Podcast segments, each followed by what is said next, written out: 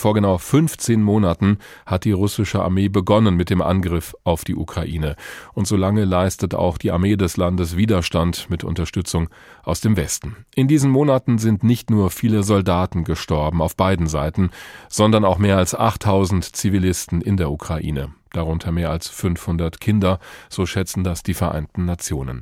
Ein Drittel der Bevölkerung hat die Ukraine schon verlassen und ist geflohen in andere Länder, zum Beispiel auch zu uns nach Deutschland.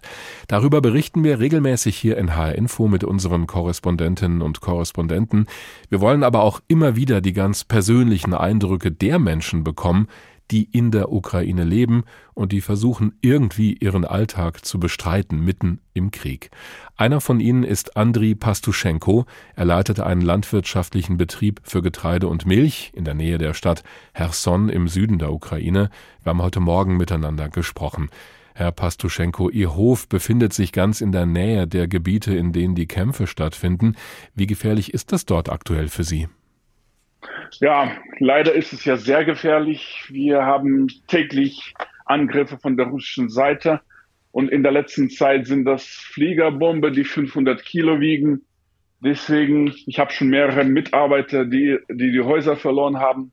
Gott sei Dank sind alle am Leben. Aber im Nachbardorf, zwei Kilometer von mir, ist jetzt vom Prinzip her fast alles getroffen. Es gibt jetzt keine Kirche, keine Schule, keine, äh, keine Apotheke, keine Lebensmittelgeschäfte. Alles ist total zerstört. Wenn wir diese Bilder im Kopf haben und uns vorstellen, Sie versuchen da einen landwirtschaftlichen Betrieb weiterzuführen, wie geht das überhaupt unter diesen Bedingungen? Wie können Sie da noch raus aufs Feld?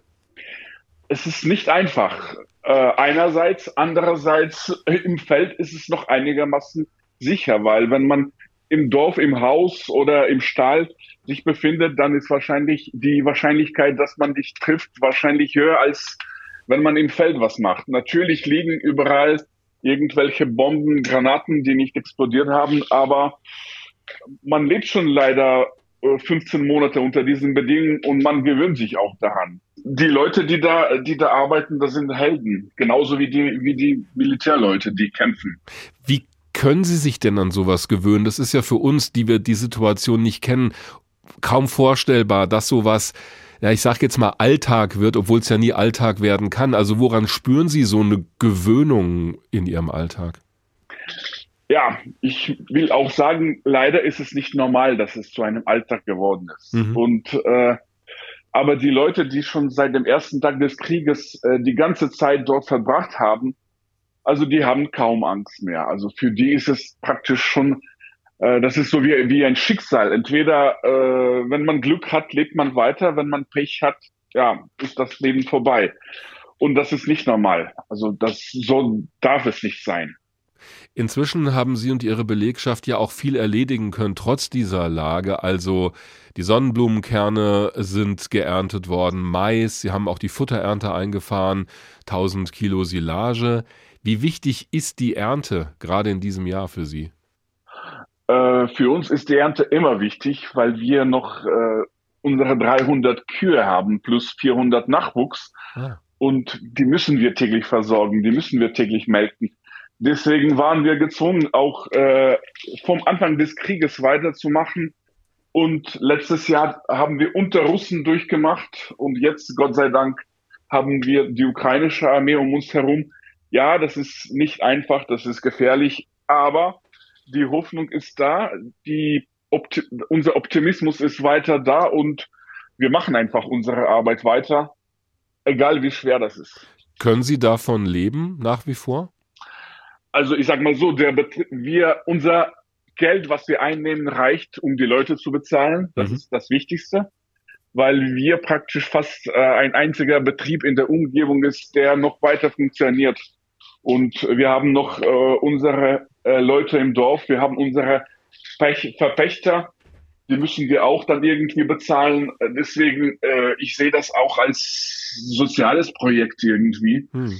Äh, also nicht, es, es geht nicht nur um mich persönlich oder um 70 Mitarbeiter, sondern noch um ein paar hundert Verpächter, die auch eine gewisse Summe Geld von uns äh, am Jahresende kriegen sollen.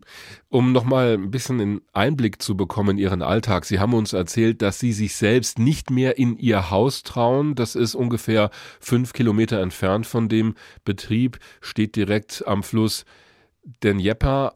Auf der anderen Seite die russischen Soldaten. Sie waren in den letzten Monaten kaum noch dort. Stattdessen haben sie so ein Wechselmodell. Also zwei bis drei Wochen sind sie in ihrem Betrieb mit wenig Schlaf, dann eine Woche raus zu ihren Eltern zum Beispiel. Wie schaffen Sie das? Wie stehen Sie das durch? Ja, das ist für mich jetzt eine einzige Lösung irgendwie durchzumachen, weil es ist sowohl körperlich als auch psychologisch sehr schwer, die ganze Zeit dort zu bleiben und unter diesen Bedingungen zu leben, zu schlafen. Also jetzt zum Beispiel, ich habe seit paar Wochen keinen Strom mehr, keine Internetverbindung im Haus, weil das Haus vor dem Haus explodierten drei Raketen und das wird nicht mehr repariert, weil die diese Mannschaften von der Stromversorgung, äh, die haben so hohe Verluste am Personal, dass sie nicht mehr bereit sind, in unserer Gegend zu arbeiten. Also das heißt, wenn wir im Betrieb was kaputt haben, Stromleitung, dann machen wir das mit unseren eigenen Leuten. Wir riskieren, um Strom für die Mitarbeiter oder für, für den Betrieb wieder zu, zu reparieren.